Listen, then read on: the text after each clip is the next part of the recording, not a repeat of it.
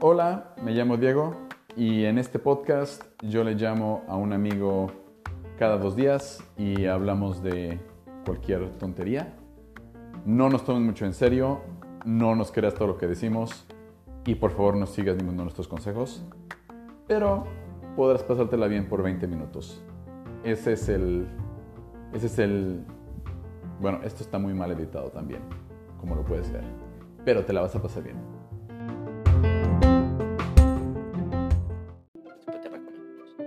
Y la otra cosa que, la, que me flipa mucho es el ramen. Lo del ramen también es una movida.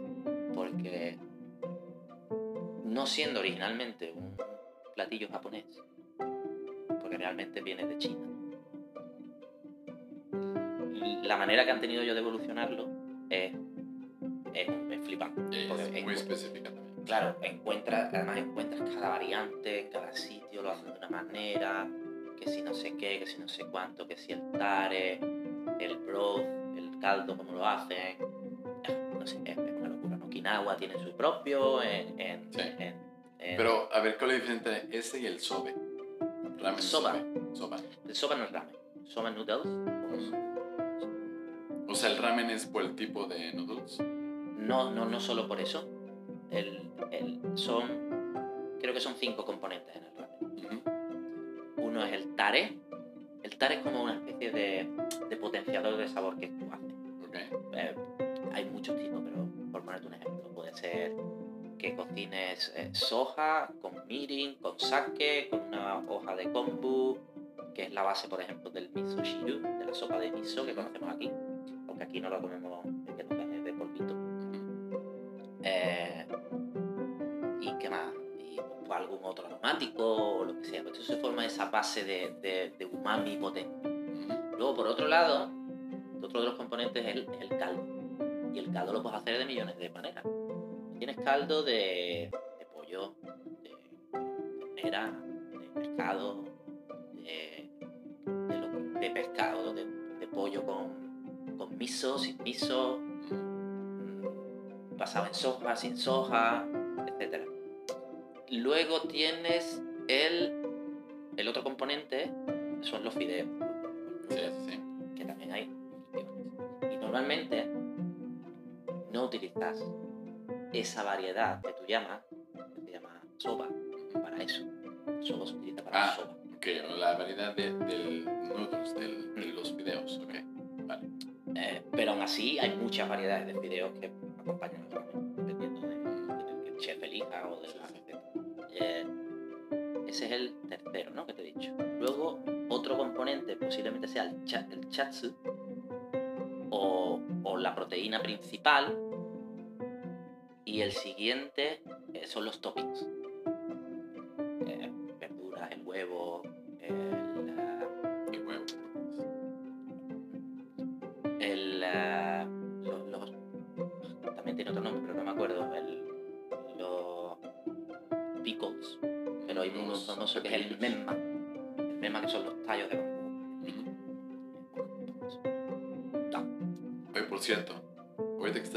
eso, y eh, cuando hablaste del anime, ¿has visto anime cuando preparan comida? En los animes. ujú.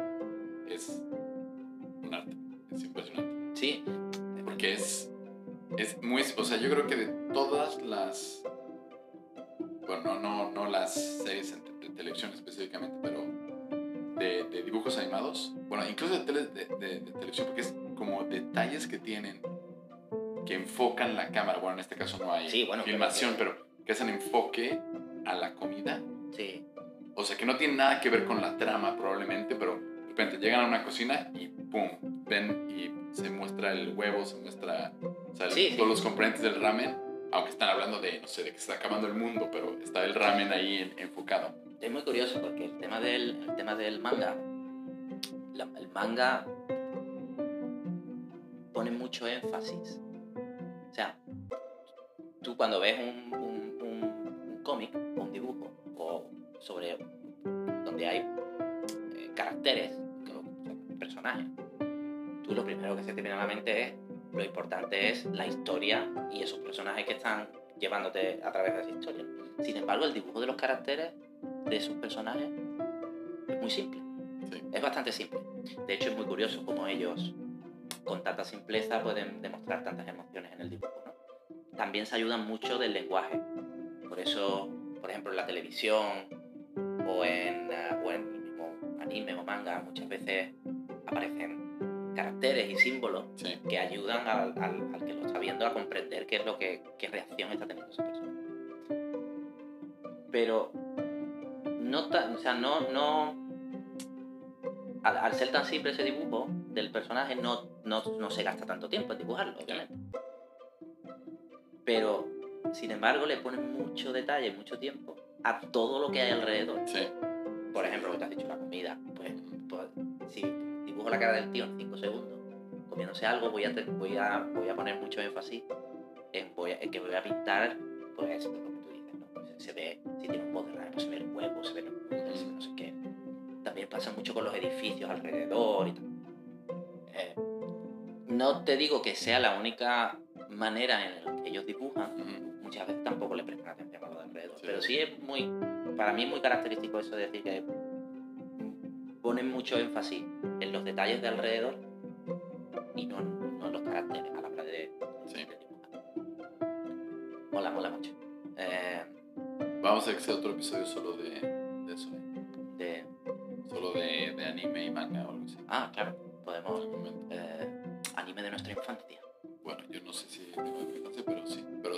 ese puede ser el próximo tema. Vale, Porque yo tengo.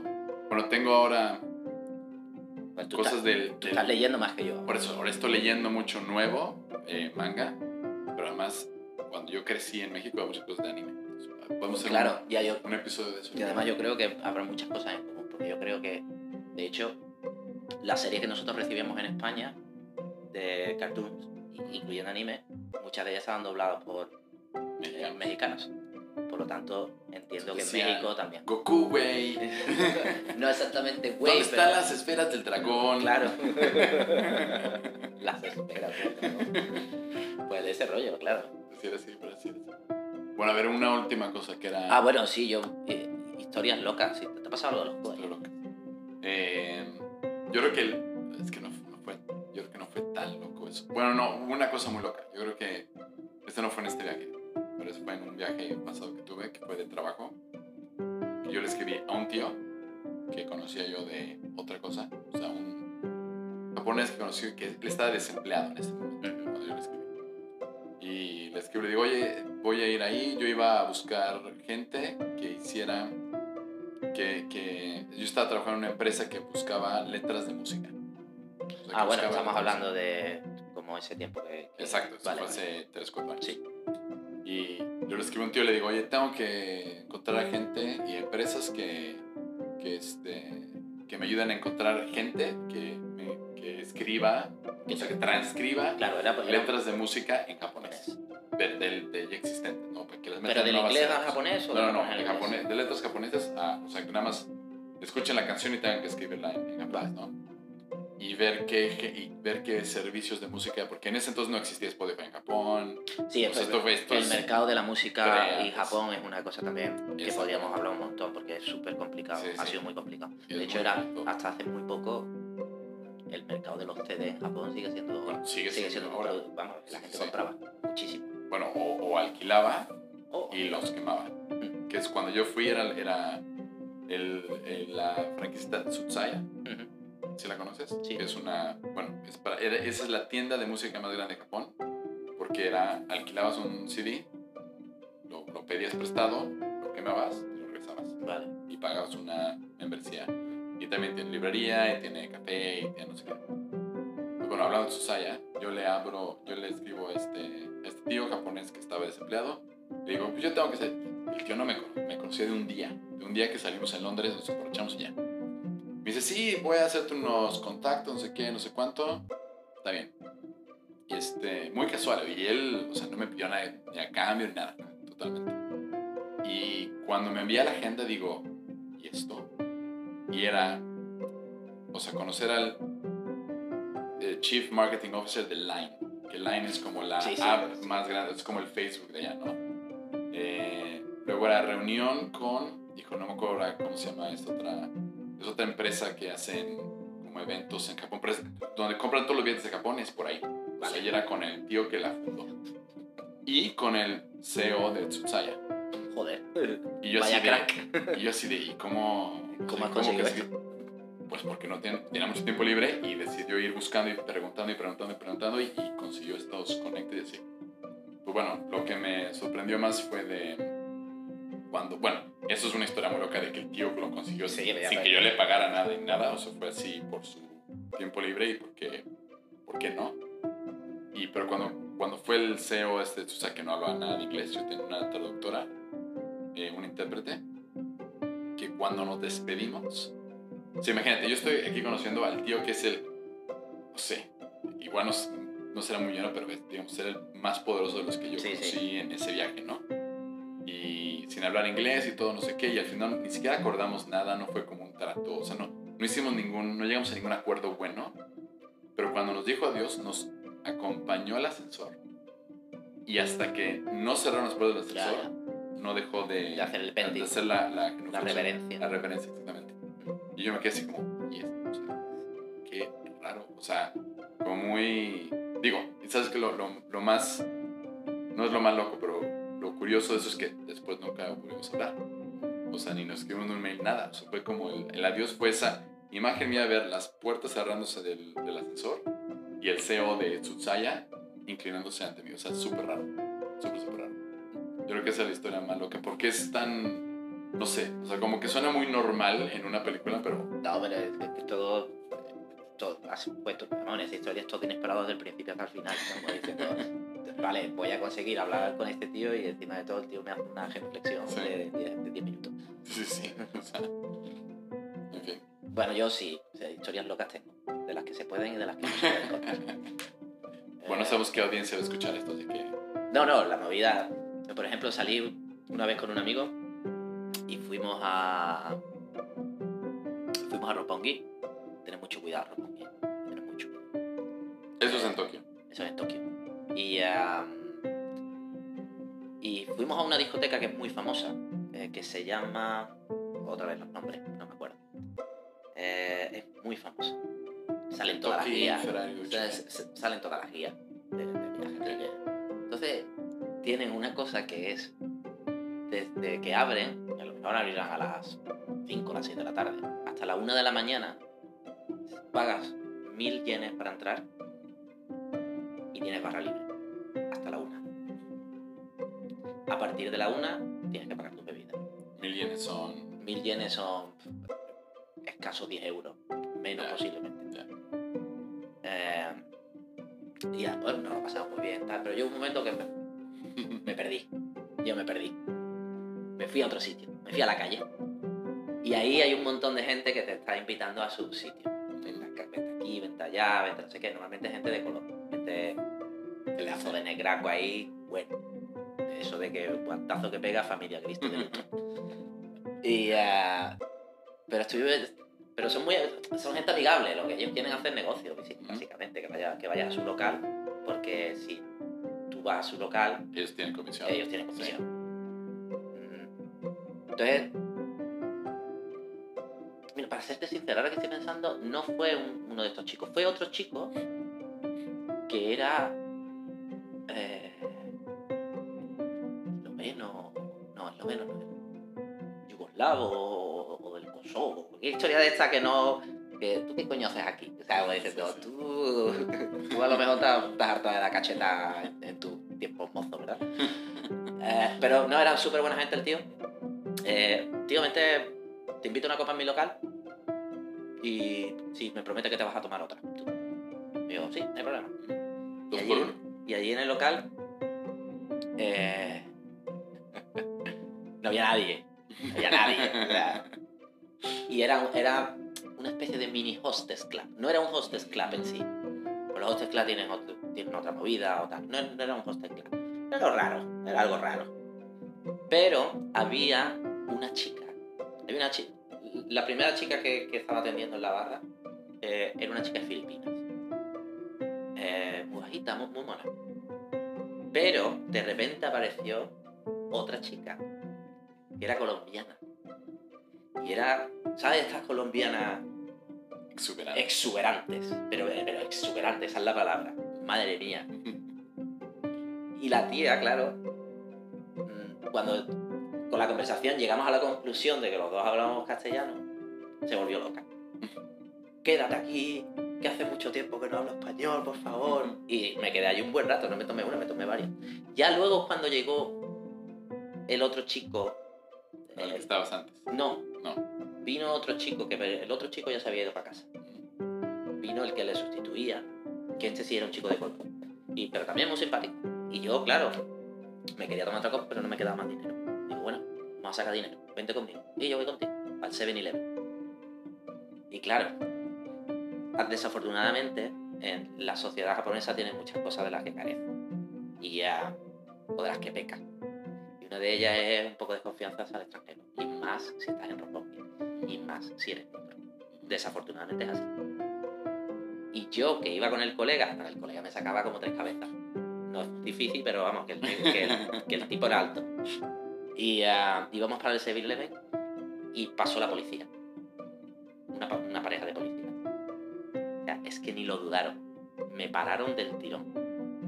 Y me dijeron, vacíate los bolsillos. ¿Dónde vas? Preguntaron, ¿dónde vas? Eh, no voy a servirle. A ver, documentación. Toma.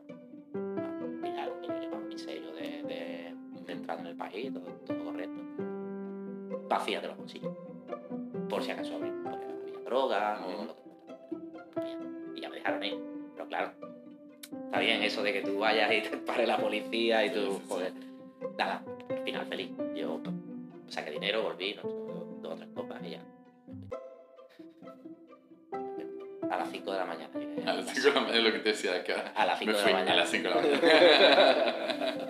La hora buena, la hora buena. Pero eso fue la última vez que fuiste a Japón. Sí, eso fue una de las... Entonces no has vuelto ahí. No, no. A ver, yo... Roppongi no es un sitio donde... Donde yo he salido. Yo he salido... A lo mejor he salido tres veces. De todas las veces que he ido, de salir de fiestas, de clubs y tal, yo creo que he salido dos veces o tres veces. ¿no?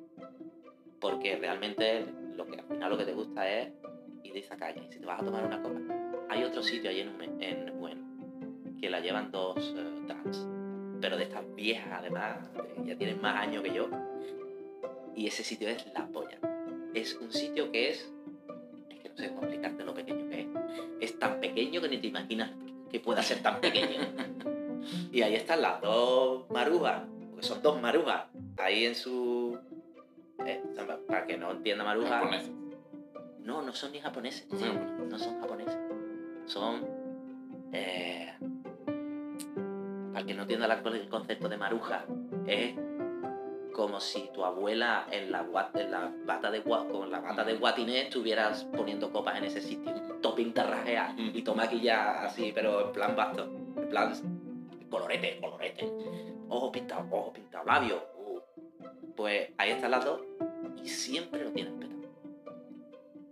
O sea, lo tienen petado porque no es muy grande, pero es que tienen gente fuera. Es que todo el mundo se va fuera a beber. Y ese sitio es magnífico, la gente tiene un buen rollo. La última vez vino una chica, llegó una chica que, joder, que te has a la. Uh, de espántalo. Tajada de espántalo. Y le dio, yo estaba con Emiko, pero ella le dio por, por hablar de mí. Que no sé cuánto ya. No sé lo que decía, pero está- los demás estaban partiendo el culo. pero muy bien, ese sitio está muy guay. Pero, ¿ves? Eso no es un club. ya, ya, Eh, claro. eh, Es un sitio pequeñito, Sí. tú vas, tal, te tomas. ¿Te quieres tomar una copa? Incluso no te vayas, no te vas a club, te vas a otra esa calle, te vas a esa calle de al lado. Sí. Muy bien. Pues nada, pues. En verdad deberíamos hablar de las cosas que nos quedan por hacer, pero son tantas. Pero yo creo que podemos. Es que ahora ya sí llevamos. Si contamos esto, una hora. claro, una hora. pues, prácticamente. Pues Entonces- estupendo. Pues muchas gracias,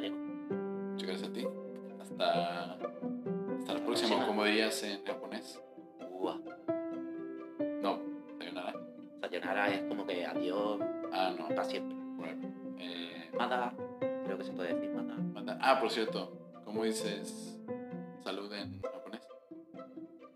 Salud. Ka- Kanpai, En Okinawa es kari. Kari. mm, Lo de los dialectos también podríamos hablarlo. otro día. Bueno, entonces esto va a ser el, el podcast de, De Japón. Sí, Japón. Sí. Megapos de Japón en Suecia. Muy bien. Chao.